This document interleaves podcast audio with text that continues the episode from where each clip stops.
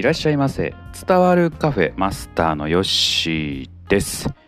今日はケンタッキーのレッドホットチキンを食べたのでその感想をお話ししていこうと思います。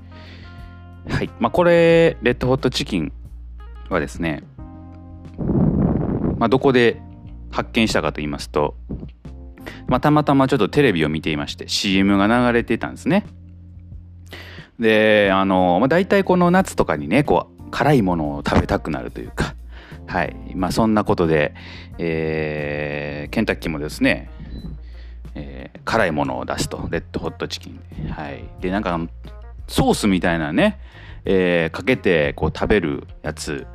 でその調節ができるということでね、えー、あそんなあれもあるんやと思ってまあ一回食べてみたいなと思いましてこの前の休みにですね、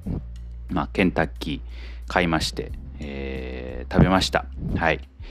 えー、美味しかったです、えー、結構辛いの僕好きなんでこういうねスパイシーの効いたねものとかカレーも好きですし、まあ、七味とかねああいう、まあ、タバスコとかそういうこう超何ていうんですか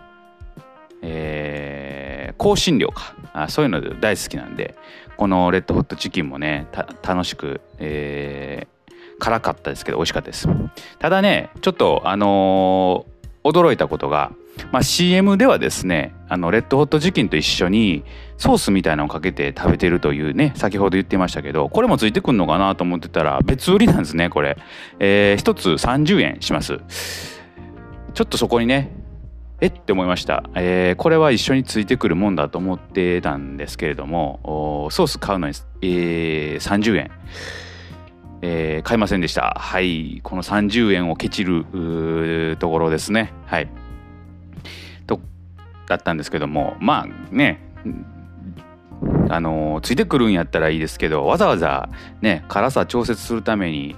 えー、ソース買うのもなと思って買いませんでした、まあ、結果的に別にそのレッドホットチキン本体だけでも辛くてね十分、えー、楽しめた美味しかったものでしたのであの特に問題はなかったんですけれども、えー、ちょっとその辺があれと思いました。はい、えー、で僕買ったのはですね、えー普通のチキンとレッドホットチキンがこうセットになっているね4つぐらいのパックのやつを買いまして。でえっ、ー、とお昼にですねそのレッドホットチキン1つ食べてで夕方に普通のチキンを食べて、えー、楽しみました。でまあ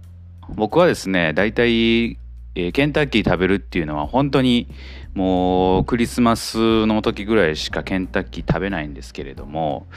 えー、まあ、まんまと CM に載せられてですね、えー、このレッドホットチキンをこう食べたと、えー、たまにやっぱりねケンタッキー食べたくなるんですよね。あの無性にこう食べたくなるこの味、え癖になる味秘伝のねカーネル・サンダースさんが作った秘伝のこう調合されたスパイスの味がですね美味しいんですよね。あの衣がねやっぱり美味しい、うん、で未だにあのどの部位を食べてるか分かんないですけどもあのー、僕ドラムよりもあのサイとかね、えー、なんかこう骨がいっぱいついてるケンタッキーの方が好きでな、ま、んでかっていうと量が多い単純に。はい。それだけなんですよ。でウィングとかはなんかあの量が少ないんで、はい、一番大きいやつが好きですね。はい。で美味しそうな部位をですね、えー、選びまして食べました。はい、この夏ね、えーまあ、やっぱりこうそうめんとかねそういう冷たいものもいいかなと思うんですけれども、えー、暑いね、えー、こういうこうスパイスの効いたものをですねクーラーの効いた部屋で、え、食べるとそういう楽しみ方もできるかなと思いますので是非、えー、このね、えー、ケンタッキーに限らずですね、まあ、カレーとか、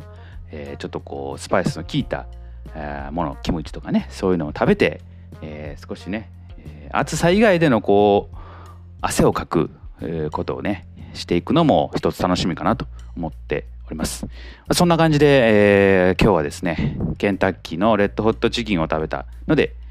その感想をお話しいたしました。それではまたのご来店お待ちしております。